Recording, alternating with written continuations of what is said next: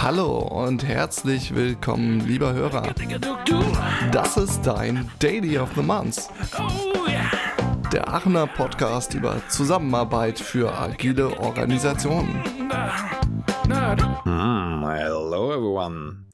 In today's episode, we will be talking about talking to each other, open invitations, playing and staying in the moment, and of course, building bridges from dilemma to banana. Welcome to the jungle.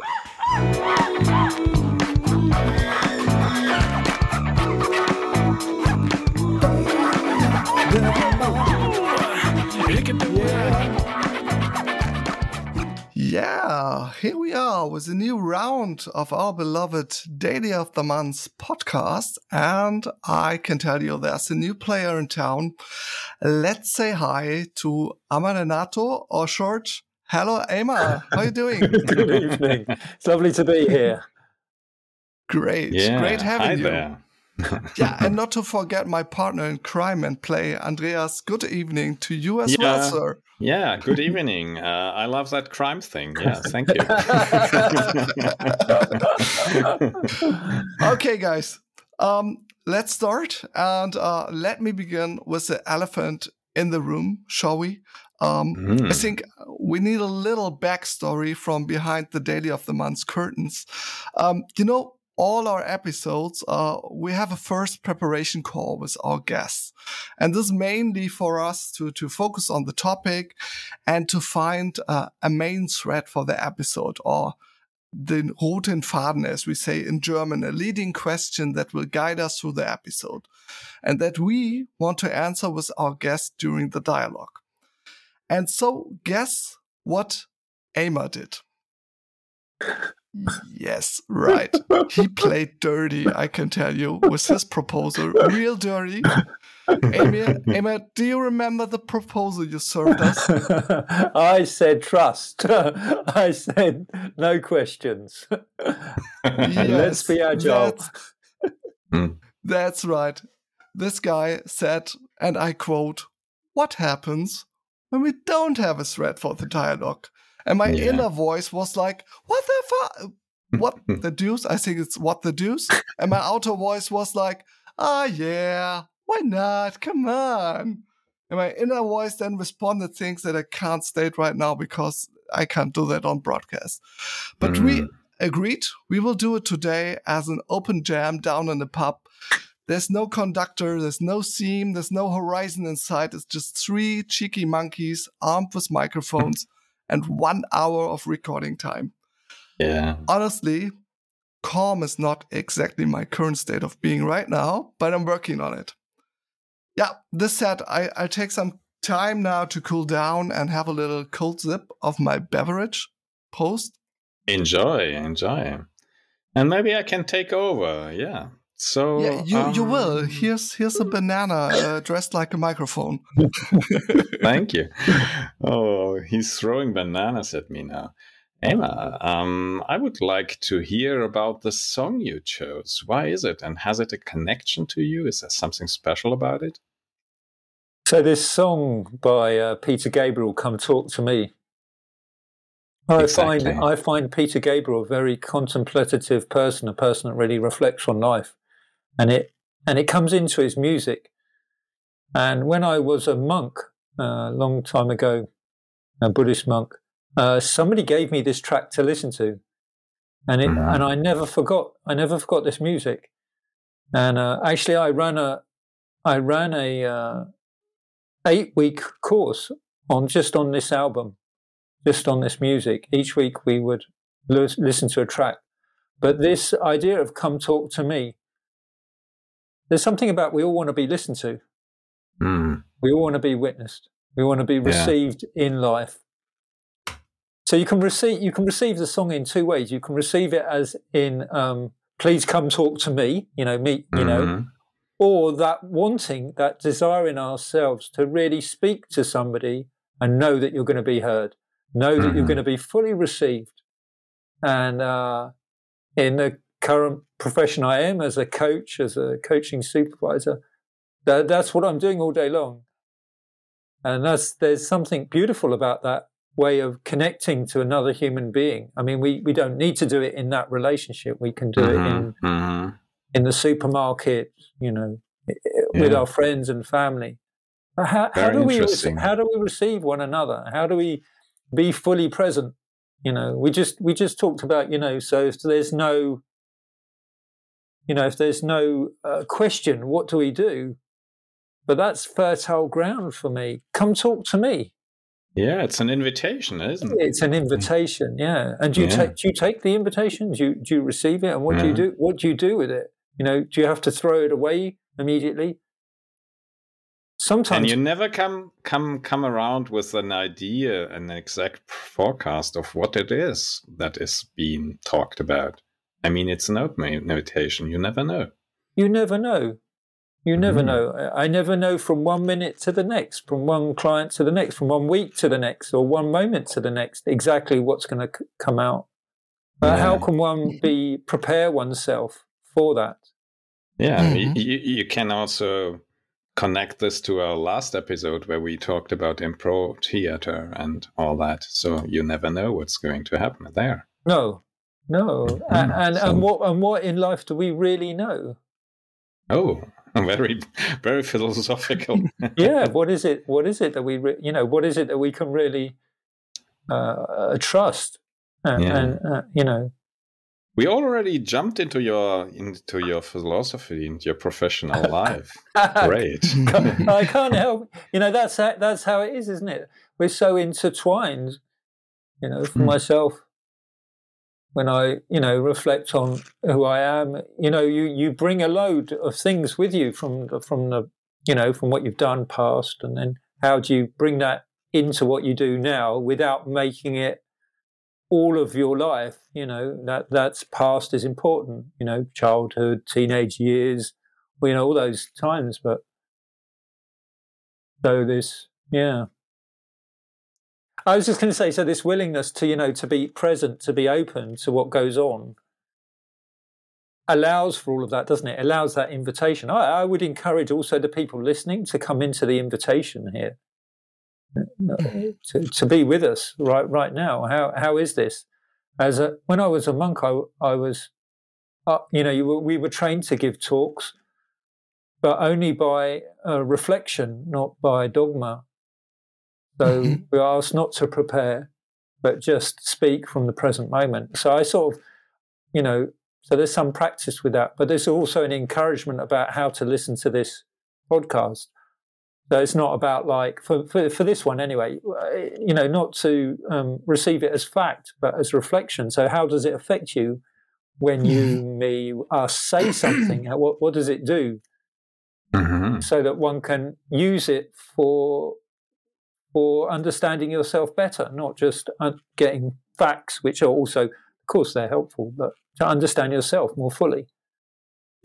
And when you you were first um, opposed with this task of giving a talk with no plan structure whatsoever and beforehand, um, did this come by nature to you, or was it a process of acquiring or learning on how to do that? Because for me, I can say it's, I mean, I'm working as a Scrum Master. You should think that should come very easy to me, but also for me, it's it's training. It's really challenging. After all, um, how how did you feel when you first came into these situations, and what helped helped you find your way? Well, before you do that, you listen to a lot of other talks by monks and nuns in the monastery. So you, you, you know, and if if you're willing to have this reflective attitude, you start to let it uh, sit with you. Like, how do they start? How and, and you get a you get a you get a feeling around it, mm-hmm. and and then you get a tone, and then you you start to make up your own way of what you might do and how you might do that. Mm-hmm. And and I think in a way this is about apprenticeship we, have lost mm-hmm. that a little bit, but I think in Scrum and Agile, you get that a little bit.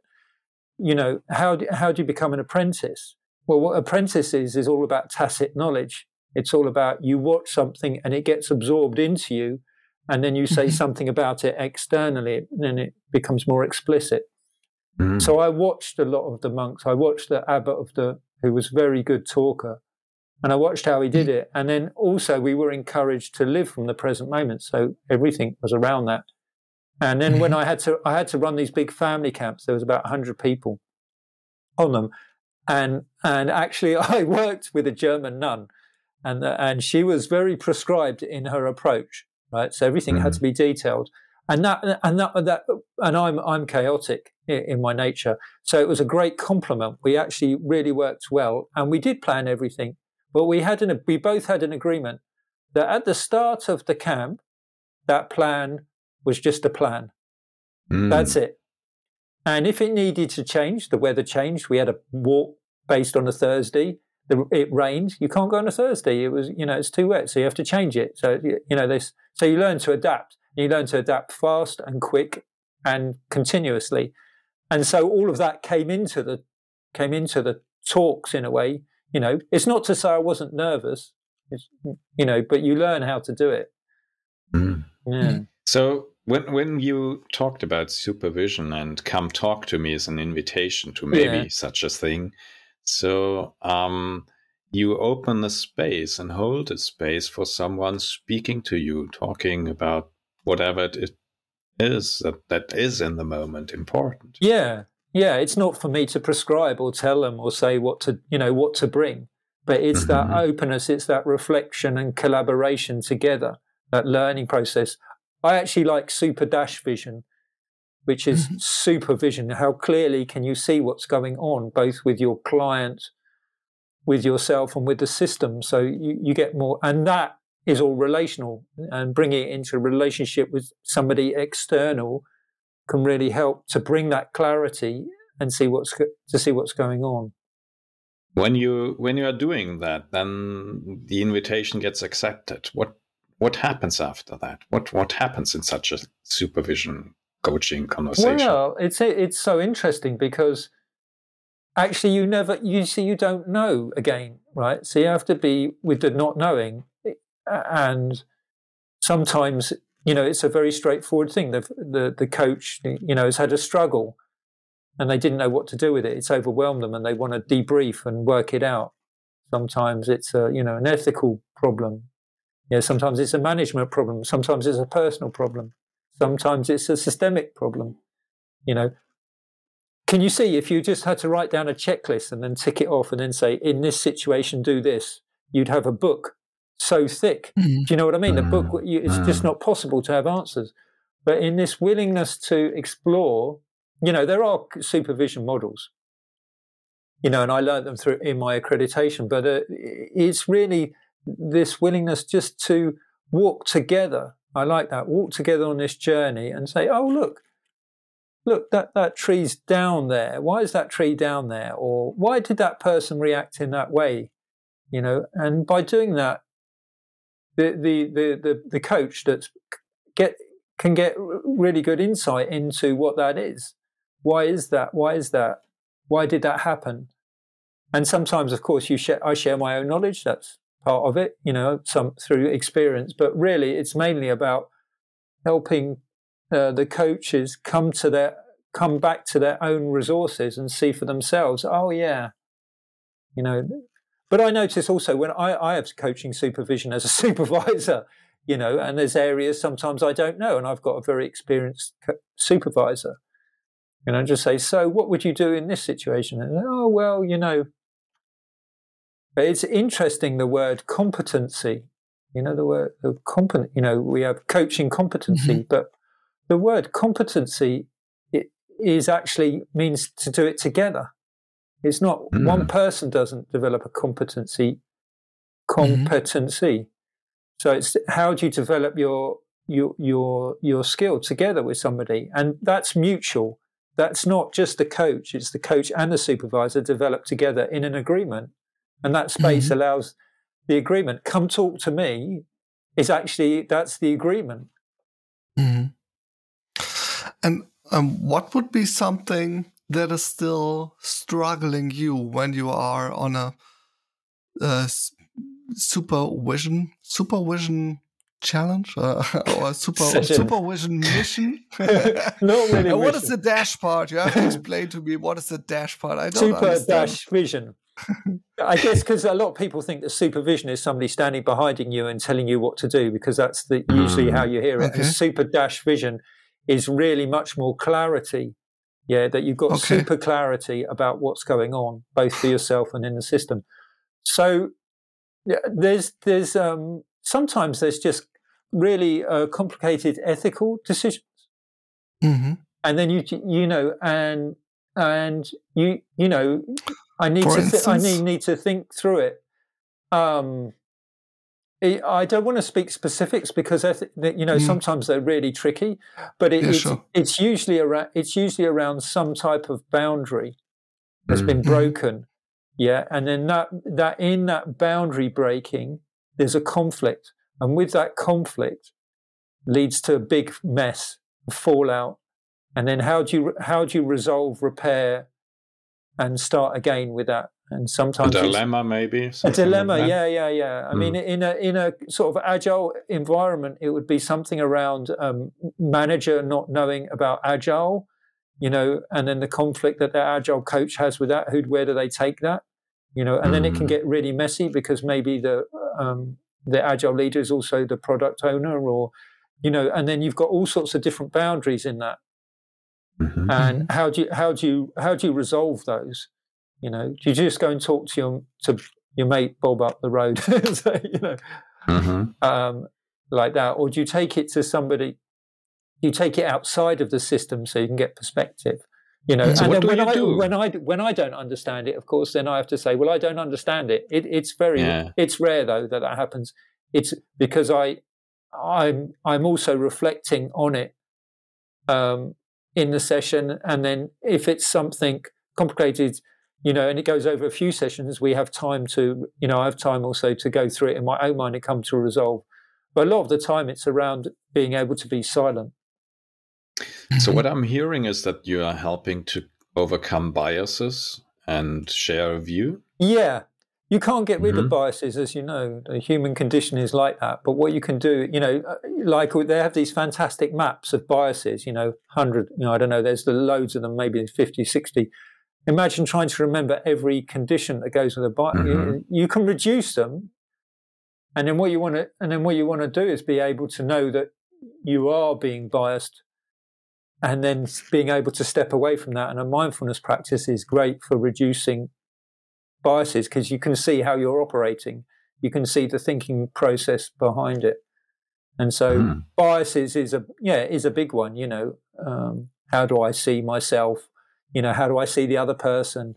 You know, and especially if you feel biased towards a team member, you know, they shouldn't be like this, or they're like that, or their culture is like this, and and that, that stops you come talk to me you know? That that stops you listening to what the person's actually saying because you're mm-hmm. hearing it through a filter of it shouldn't be like this or they should be like that or something else you know? And that's that's actually the trigger warning.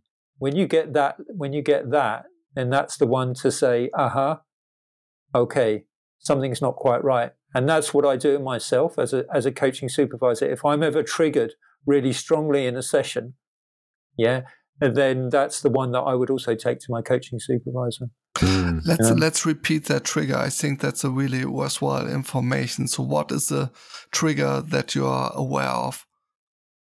Um, it's it's one where you normally feel if you feel really overwhelmed, yeah, really Mhm. overwhelmed, and you really don't know what to do. There's a don't know which you can be really comfortable with, and I- you know, like Strong emotions, something like not that. Not even strong emotion. I, I can be Mhm. with intense, very, very strong emotions, but there's a s- there's a there's a sense of like um, in in in trauma work. They, it's called vicarious trauma. It's the tr- it's like what you what you get when you listen to other people, you know, Mhm. and it's and it's basically too much for you, yeah, and Ah, you think that you can deal with it, and then if it starts affecting your sleep, your personal Mhm. life, all those types of things, that's the one. And usually, what we do is we override them we don't listen we, we don't listen to them right so we just carry on and that creates a stress upon a stress Okay. So, what would be a, a, good path to go if I have this trigger and when I'm realizing that kind of trigger? Well, it in some ways, it is to have somebody else to talk it through with, mm. so that you can really get perspective on it. If you've got a, if you've got um, some sort of mindfulness practice or a body body awareness practice or something like that, where you can get perspective, you can observe your mind, your body, your heart, and you're you're really able to step back without being um, without being um, detached. So there's mm-hmm. uh, and really see what's going on. Then you could you're able to really you could you can deal with a lot. You know, I, I mean, mm-hmm. but you need that is a training in itself to to be able to step back. Mm-hmm. So it's a, a cleanup of your emotions, something you can no, yeah, works through in conflict, maybe. Yeah, I mean, you you like it's not that you get rid of your emotions or you become sort of like neutralized. You don't become a zombie. Actually, you become you become much more you become much more sensitive and aware of all the different emotions. Brenny Brown, ah. Brené Brown, the social research, she says uh, something so beautiful. She says, if you ignore one emotion, you ignore them all. I'll say oh. that again. If you ignore one emotion, you ignore them all. Mm. That's so powerful, so powerful. So how can you embrace all your emotions and not and not react but respond to them? Mm. I think um, if if you're talking about uh, Brené Brown, that's uh, that that really triggers me because uh, I like many things that she presented to the world. I think that's uh, really uh, a fine uh, a fine mind, I would say. And um, I remember when she talks about resilience um, and how to act on stressful situations when your emotions are on uh, in, in, the hijack mode, as we described it in our episode on emotions at work. Um, she has this this guiding uh, of saying stop communication for a while. Yes. Stop with every communication for a while, reconsider, and then when you sort it through, come back and act. But pause, pause yeah. for a minute, and uh, yeah, take a turn. Yeah. So in, in, in emotional intelligence, that and this is what they teach to children is a six second rule because it takes six seconds after amygdala hijack to get the chemicals mm-hmm. out your brain, and so you know uh, these grandmother rule, grandmother sayings, you know little Johnny, just count to eight. And then, you know, but actually there's a lot of science behind this, which is basically it, it, it, if you if you keep your mouth shut, count to eight, let the let the chemical come out your brain, you've got a much better chance of of uh, of not causing a mess to yourself or anybody else. Mm-hmm. I remember once I had it when I was a monk. I, I I caught myself. I was at a train station, and the the ticket something happened at the ticket office and I just went into this amygdala hijack. I was roaring at the guy. And then I just caught myself and it was just like, ha ha ha, there you go. You see, there it is. And then just step back, pause, let the chemical drain, and then, then, uh, carry on really but it is smile a, maybe smile, smile yeah and it's it's uh it's um the, this pause practice is so important you know mm. so mm. important so when when you're having that supervision conversation, mm. is this um, with the aim of having a success? What is success of such a conversation? So uh, doesn't doesn't really. Uh, it's interesting. The word doesn't even resonate with me in that context. It's so interesting. it's like, uh-huh, uh, hold on like I've got to do this scan of words. that doesn't fit in this space. um, See, success means that there's been a failure, right? And something went wrong. And I don't see supervision really as that. I see supervision as a learning space, a collaborative learning space. So it's like, mm-hmm. uh, how do you take what you've learned, you know, what, sorry, what you, what, what's not gone right and learn from it? And so then that, that's, that for me would be a sort of success. Yeah. The learning. The mm. learning, yeah not not the success in itself. But but the great thing about supervision is it's also there for celebration. It's not there just for bringing the wrong things. It's because coaching is a lonely business. So nobody nobody gives you a, a, a pat on the back generally. So you know, so if you bring it to coaching supervision, it's another way of being able to share those successes. Yeah.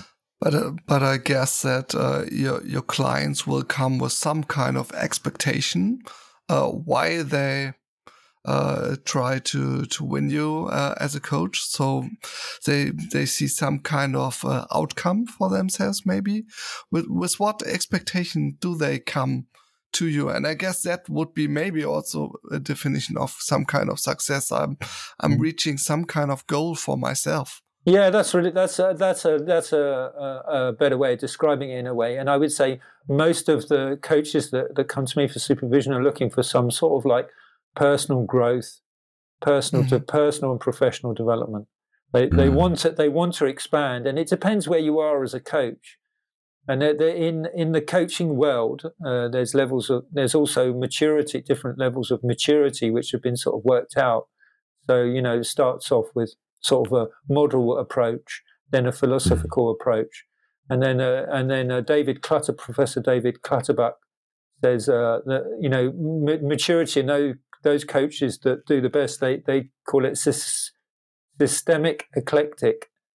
So what that means is that you can just be with any situation. You've got you've got tons of knowledge.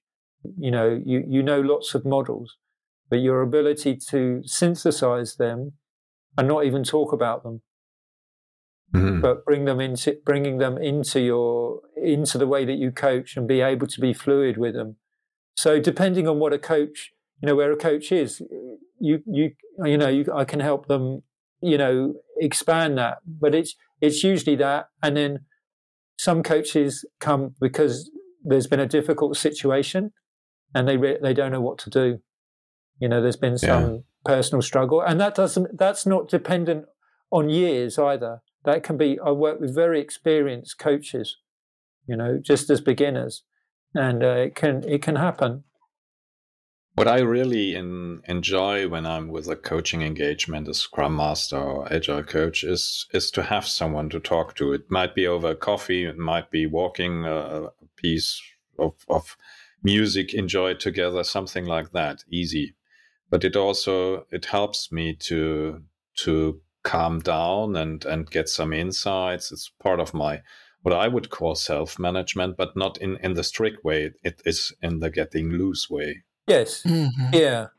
To become neutral, even if if possible, playful again. Yeah. Because for me, agile is a lot of of playing around, experimenting, and not always it is needed to have a success in in the sense of reaching a goal. It could be a learning, as, as we right. mentioned. Yeah, exactly. Yeah, exactly. and and uh, if if you say uh, playful, I just had a recent interview with an expert on playfulness. Uh, I talked uh, with my daughters on a little a trip to the forest yesterday, cool. and uh, so so I asked them. So, what do you think? Uh, makes up a good a good game, a good play. And so the one of the first things they said to me was that it makes fun. Yes. So Emma, how can we make it fun to be coached? Because this seems like a, a teacher's um, more dry situation. But how can we make it fun, or is it even a, de a desired state for for your kind of coaching? I don't know. So I think for I mean the research interestingly agrees with your daughter. We, we, yeah, we, sure we, does. Of course. Funny enough. And this way, it, it, it's like that. It's not the other way around. no, and, exactly. And and uh, uh, the the um, play, you know, the research on play says it's the it's the best place to learn. Mm-hmm. It's the best place to learn. Why is it the best place to learn? Because it's relational. Yeah, when it when we're relational, it's fun when we're together with other people, we're wired, we are hardwired for other people. Now, I know we struggle and we have conflict and all the rest of it, but our peak moments usually are with other people. You know, and uh, the oldest form of technology is sitting around the campfire eating. Why is restaurants so popular?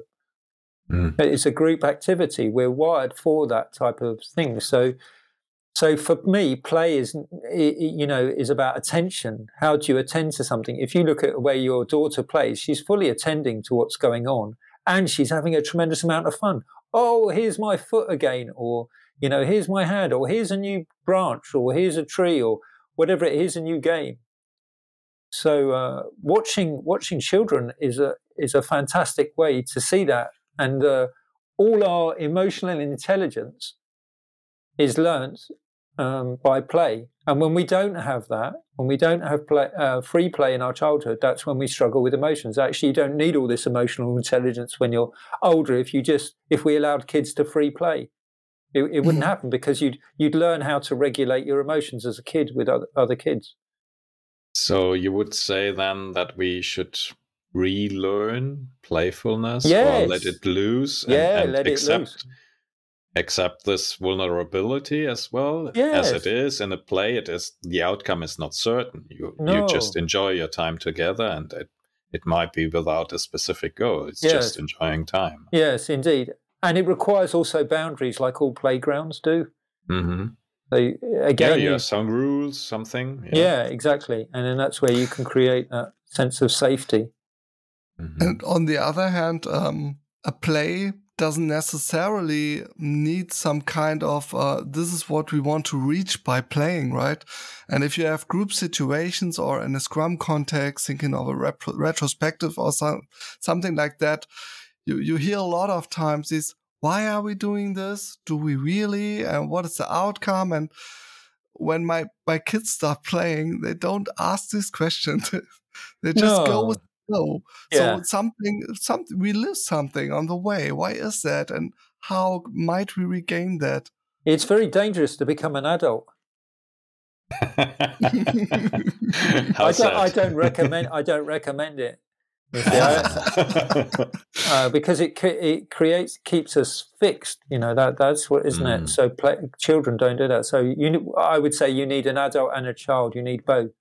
So how do you mm. reconnect to that sense of curiosity and vulnerability and play, and also respect and be kindful for the, for those that find it also difficult because it is. It can be, you know, play can be very challenging. You know, mm-hmm. um, um, so it's like how do you keep it gentle and soft uh, and, and, kind, um, you know, so that people can feel that they can fall into it. When I when I ran the family, when I ran teenage retreats, everything was optional, mm-hmm. right? Mm-hmm.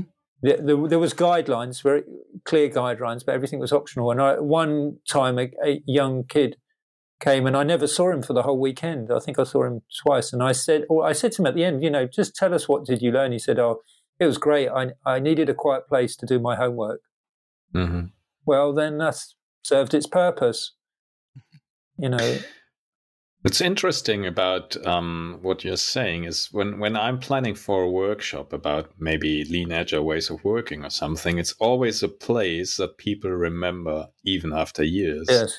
When we are playing with Lego, when we are playing with paper balls right. or whatever it is, planes, ships, I, I use physical things and I like it really, even even maybe in, in, in electronic video conferencing uh, setting yeah. plays is is that what opens up and and transports the message better than any powerpoints or whatever we can share videos or something. Uh, why do you think that is andreas yeah it is because it opens up people people uh, focus more on, uh. on the fun of it and in a play i don't have to explain the outcome beforehand people yeah. um yeah tend to to just jump into it and experience the situation.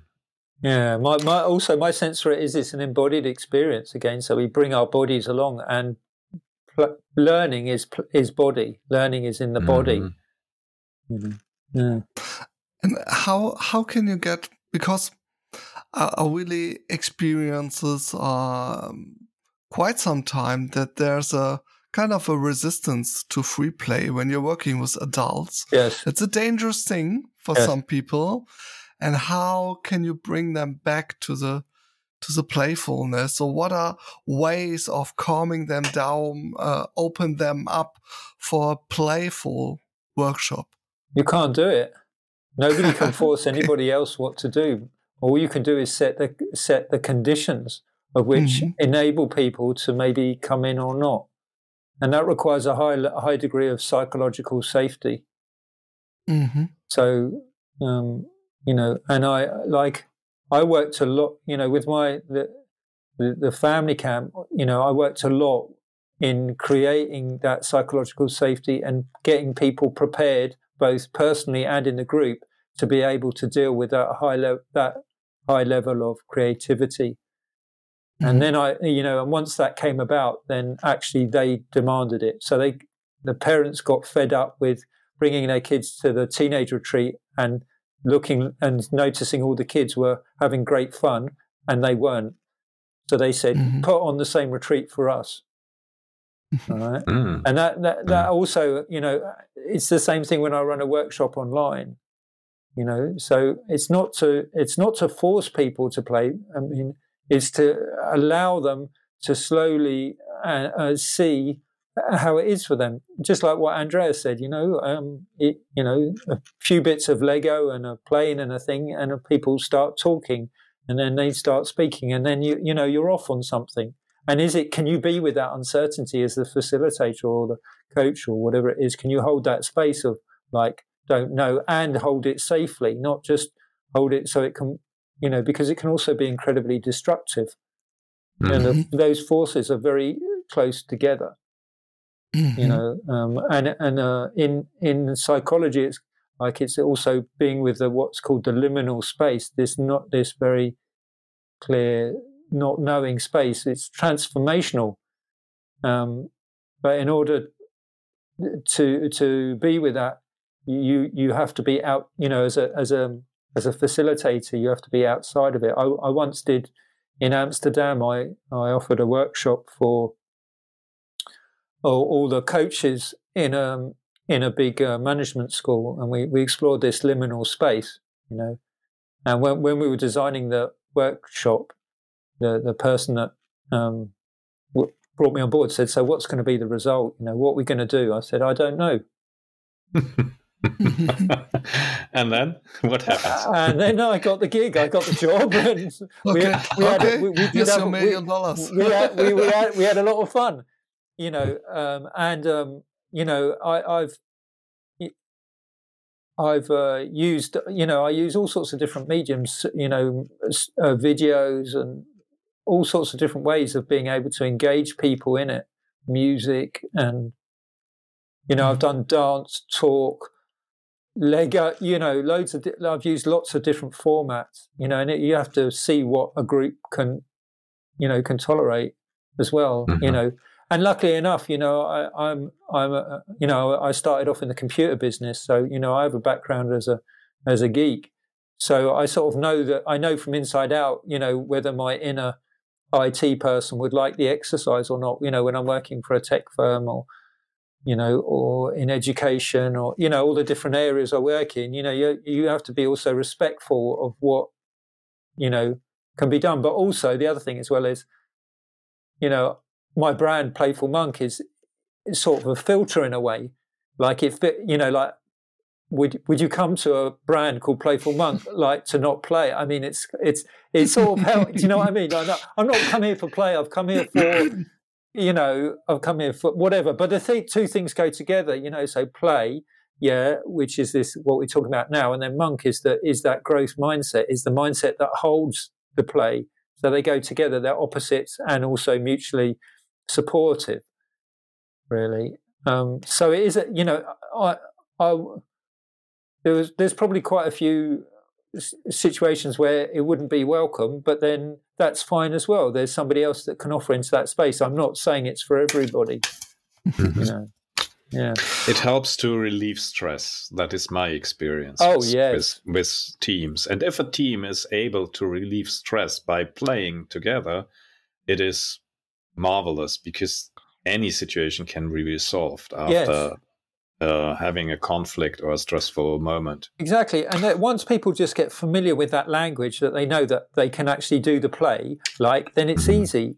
It's just, mm-hmm. it, it's actually like, let's just get the box out or the cards or let's just stop and, you know, and also just to have the, as a, as a scrum master or an agile coach, to have that ability to stop it and just say, well, let's just do this Let's, mm-hmm. how, how, how would this be? You know, most people think, oh, great, you know.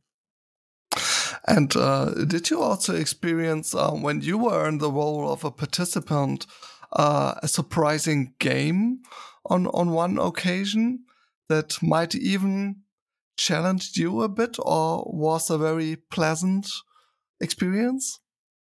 Um, Most favorite play experience as an adult. Let's put it like this.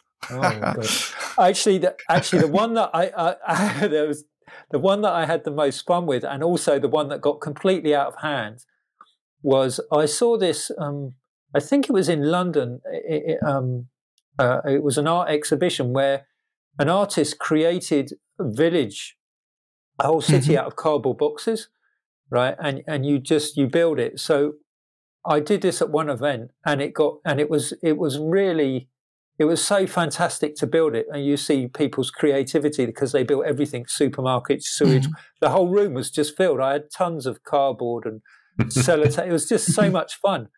But then it got completely out of hand because some people just were up all night. You know they did they, they they hadn't slept. They were just like i've got to do this and i've got to put this. And then people we actually had a conflict between two towns in the end. It was Okay. Really wow. it- really interesting so as a facilitator, that was like, whoa! you know, you think with a simple, just a simple thing.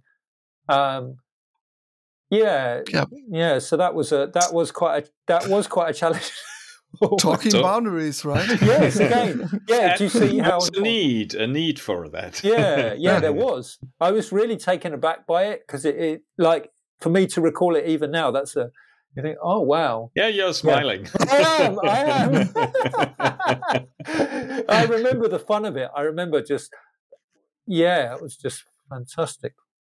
Fun. Yeah, yeah, even even in my preparation, I mean, you filled my head with like this uh, playfulness and play thought, and I looked up the things about playing, and there's like an own an own discipline uh, on on playing ludology or something, and rules is like the the second uh, most important structural element of a play.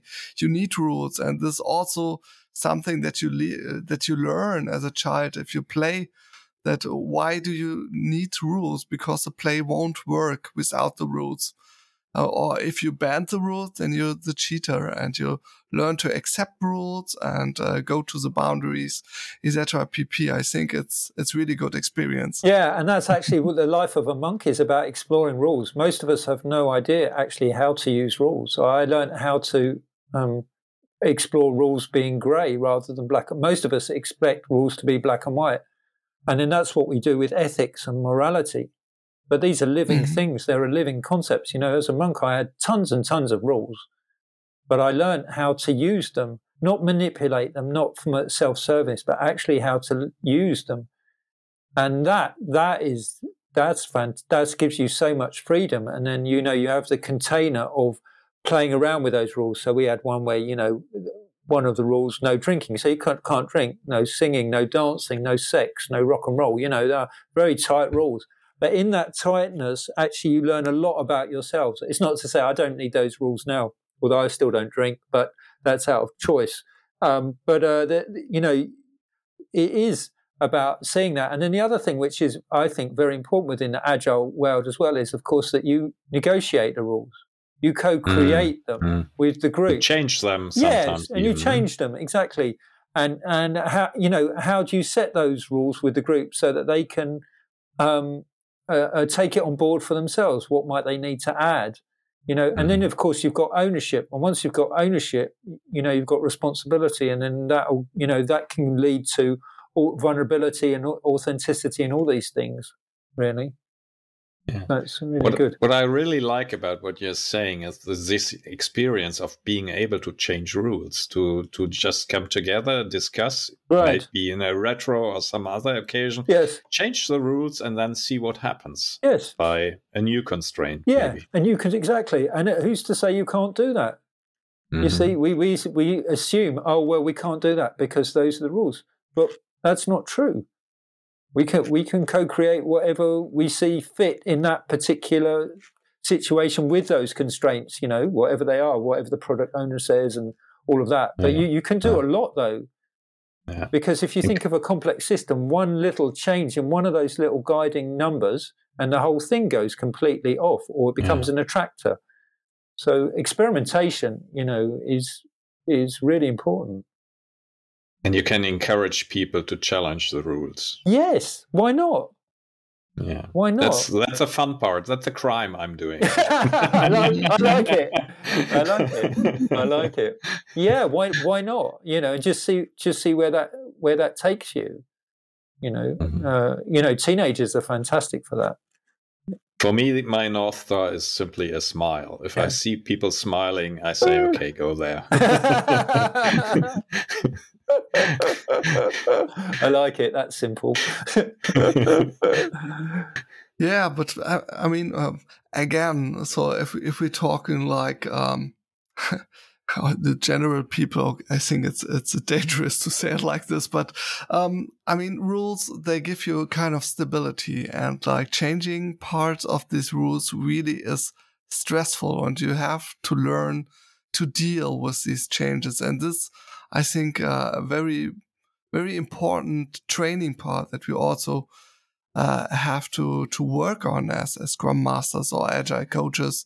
And um, as a planet. that you have to that you have to do in little dosage i think. So don't be too uh, swift on the first time. And finding these right little steps like uh, esther derby uh, he, she talked uh, about change or change management with, with us and talked about uh, putting these big audacious goals into these little steps and rechecking each step at a time. So doing things one step at a time. Um, that's that's uh, the tricky part, I think. Yeah. These steps. How do you do that, Andreas? Playful and and using, um, as I said, the smile and and the feedback you get yeah. by your smile as my guidance, and see is it too challenging for the moment? Yeah. Or can I encourage someone to take a further step or just pause for the moment, reflect on what has been experienced. So, yeah, the limit is always how people uh, trust each other and collaborate. And our aim is to deliver value to customers. Yeah. So, mm. if, if we are endangering, for instance, the delivery of something and have great fun, well, for the moment it might be okay, but on the long run it will not. Mm. So I have to be then a little bit more strict as a Scrum Master and and focus, refocus maybe uh, on the delivery side of it. But the other thing is also true. If you're only focusing on delivery and not doing it playful and, and with inspiring ideas, challenging the the tradition, the hierarchy, or whatever it is, then yeah, it, it might be resulting in a feature factory. Something that has been mm-hmm. done a hundred times will be done another five hundred times, right. and that is not what we are aiming for. No. We want to find better ways to do things. Exactly. And I think if you feel too comfortable in every retrospective, then there's also something fishy going around. Right. this feeling of awkwardness. So, like again, Brené Brown, yeah, it's really a trigger signal for things are changing and there's something to learn here. I think that's a really strong feeling that you can transvert into really good energy to, to work on yourself because mm-hmm. that's mostly the sign for things are reprogramming inside your head. Yeah, indeed. Yeah. I wonder what your daughter would say about this, Chris. What would she say? uh, leave me alone. I want to watch a series. That's it. Exactly. Exactly. And then, so what, what, what, do you do with that? Exactly. Yeah. That's it. What do you do with that when that comes up, you see? Yeah, you sometimes have to, to rattle the cage and say, come on, let's yeah. play a little bit. And, yeah. and then you are in the role of the chaos monkey and, and intervene from, from the outside with something sudden. Yeah which jumps to your mind. So yeah, yeah. Or you go and play play by yourself and see see if uh, if the the child comes towards you. yeah. Could be a challenge, yes. Yes. yes. And then the Theseus rowing starts. Okay. I, I, was saying before I would not uh, tell the non PC stuff in the recording, but yeah, I think I learned so, something now. so, so, what I'm aiming for when I'm working with teams is, is first of all reflect on the culture of avoiding any mistakes, coming to go for the learning in it. And then the next step would be okay, if we could learn something, can we just invent something right now? And at that place, that is a sweet spot I would like to see the team. Um, I, I, hope for a good mood, good vibes between the team collaboration is, as an, a, a result, inevitably. They, they have fun, they want to do something together, and then this ignites ideas and some something new springs out of it. Yeah, indeed. That's, that's and, what I'm going for. Yeah, and also play is about conflict. It doesn't mm. play doesn't have to be all fun. Yeah, that's it, true. It has to include all the, all the parts of it. As long as long as you know, because yeah, we think, oh yeah, it's it's uh, like I, am part of another project. Um, I'm advising on a on a project around play, and I said, you know, I'm pretty serious about play. Like, uh, and they thought, I think they thought, oh, I was just going to come along and it'll all be like really funny and laughing. But actually, it's a ser- It's also a serious thing. If you're going to think about boundaries and creating psychological safety, and you're going to allow all the emotions, all the different things in, which can be fun, you know, because you, you mm-hmm. can amplify them. But in the beginning, it can also be quite quite a struggle for you know for that. And then also when you do bring it all together, and then you do have that conflict, yeah how can you how can you look after that space? Yeah. You know because it's bound to come up. When you're doing play it's bound to come up because somebody's going to say i don't want to play on the swing you know? I, I completely agree. There's there's ambition in it and and competition yes. between teams and something. Yeah yes that's right. Mm-hmm. yeah yeah. Mm-hmm. and uh, fire them up. Yeah sort of. Yeah yeah yeah in a, in a in a kind way you know. And sometimes competition is good sometimes it's not sometimes it's better to cooperate you know. But it is this this playfulness along with the ability to reflect you know. And uh, and also you know it does require some personal development sometimes. It requires each per not just the team to grow but also each person to grow in it. And sometimes that requires that that person goes and get extra support from s- somewhere else, you know. Yeah. And um, that's also valid. And you can only go, a team can only go as fast as the, the, the person with the least amount of development if it's going to be safe. Yes. Mm-hmm. You know, if they won't uh, leave someone behind them, it triggers yeah. curiosity. That is that is something I, yes. I, I, really like. If they are questioning That's themselves right. mm-hmm. and and past, yeah. Yeah and uh, hmm. you know, and in some cultures that's not uh, that's not promoted. You know, yeah. and then you have these the cultural things. But uh, I I think as human beings we are curious. Our fundamental nature is curious because I think that's what kept us going so long on the planet. You know, mm-hmm. and um, but you know, and also led us into the you know the way that you know what we're doing with the climate now. I mean, we t- we talked about adaptability and change and you know fixed rules. You know, and, and this time of the pandemic, which we're exploring now, you know, this is what everybody's struggling with. Actually, how to keep being flexible, how to keep being adaptive, because things are changing so quickly all the time, and um, and it's interesting. It has come at this time. You know. So we're now talking for quite some time about playing, and we still are talking about playing. Guys, I want to play now. you Anyone? something? Come on. no, no, I didn't. Uh, I kept, I kept the word. Uh, I was true to the challenge. There's no plan ahead. I promise. Okay. So we have to come up with something. So, um, Let's play. I've got, I've got, well, I've got a game. So okay. it's quite uh, well. It may not work because uh, well, we'll just try it. Yeah. Um, we can crash and burn together. No problem. I'm with you. uh, actually, oh, no, mm, okay, we'll, we'll just do it for fun. Which is um.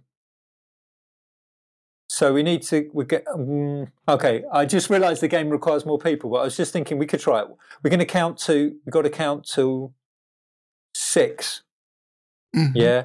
Without doing, normally you do this game, you just do it once. Yeah. And you count to the number of the people in the group. But because we're a small group, but there's three of us, we're mm-hmm. going to count to six. And mm-hmm. if we say a number three times, we're out. So each of us should be able to say two, a number twice, yeah, to get round to six. Okay. You get Yeah. that? Yeah. Okay. Mhm. So somebody I has hope. to somebody has to start, and the idea is to get to six. One, Two. Three, four, five. Six. so we are coaches. Indeed, indeed. That's you see, and that that's exact that that says it uh, actually a lot about about that- about play and coaching. You see, because we actually each gave ourselves permission and time to answer the question. hmm Ah, Yeah. So it, it sharpens our listening skills and uh, reacting to what the others do. Well, we all looked at each other.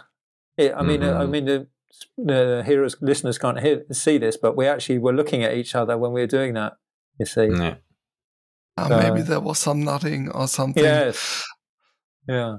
And Andreas, I just um because you just posted uh, this this little link just yesterday about improv games, I remember one, and and I didn't plan, but just I have it uh, on the tip of my head now. Um, It was like someone starts with a question, and the other one has to go on with another question. Oh, yeah, that's a good Answer a question with a question, Yeah. and we can just make it uh, round robin style. Let's So- do that. Okay, Andreas, why are you hanging in the trees? Um, Chris, why is that important? How do you feel about that story, Emma? Andreas, how many dogs have you got in your house? Um, what options have you considered when you asked that question? Who's that to? Emma. what colour is that? When Chris. I hear when I hear your question, I'm suddenly asking myself what the listener might think right now. What do you think is it, Andreas? It would be a kind of what would you like to have happen, Chris, at this moment, I think. And more importantly, what will be the good end point of this game? How many endings can there be? What will you be seeing or hearing let, lets you know it is an end.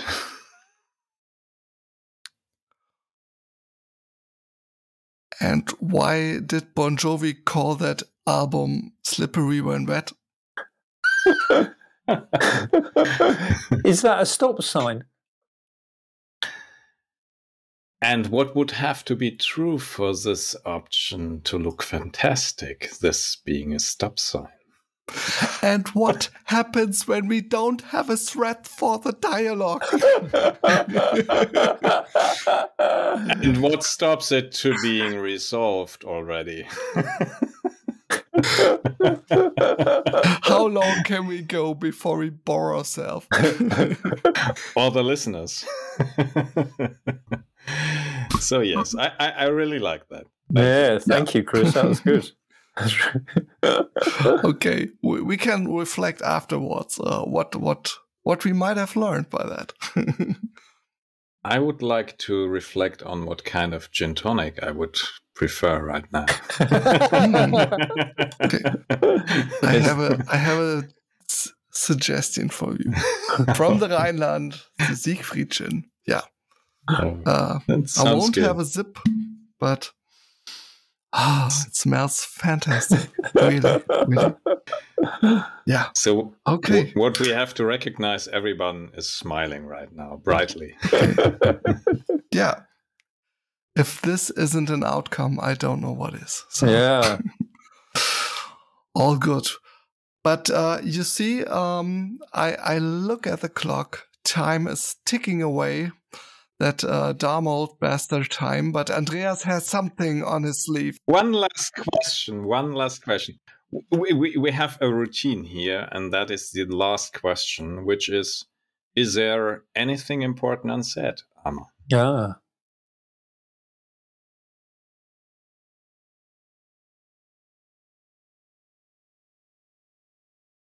That's the thing that was unsaid. The, the silence. oh, nice. I love that. Thank you. Thank you. It's been a pleasure. Yeah. Really, really fun. just goes to show what happens when when when you you know you're just willing to be with each other. You know, this come talk to me. I mean, it that's you could it's totally doable and enjoyable Absolutely. and relaxing and easy. And things emerge that should be emergent at the moment. Right. Thank you. Yeah. And maybe if we can give space to that, we can also give space to a better planet because we can allow that in to more kindness and compassion and well-being all round. Hmm. Yeah. Relax. Enjoy. Yeah. sounds sounds like a plan and uh, may, maybe we can also talk about our plan uh, for the next episode. Maybe we change it. I don't know. We are those uh, freaky cheeky agile monkeys here uh, hanging hanging loose in the trees in the in the white white jungle yeah. Uh, I wanted to tell something about the next episode and the next guest before we say bye bye to our current guest. We'll be talking uh, with Patricia Graf. She's a designer and entrepreneur. And um, yeah, she does fantastic jobs in the field of guerrilla marketing and has really an incredible talent for bringing diverse groups and individuals together and inspire them for great things to do. And um, I'm not exactly sure what we will be talking about with her. We have some ideas, but um, yeah, we shouldn't have uh, too much too much planning ahead like like today. So let's see about that. Uh, we're really looking forward. And uh, yeah thank you very much Emma.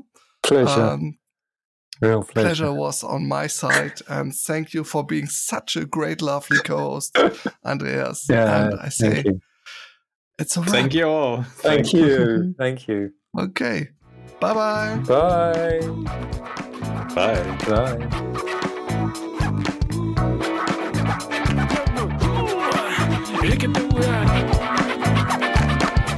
Yeah, and here's just a little pause. No one knows why, but it is here. it's part of the concept. Come on.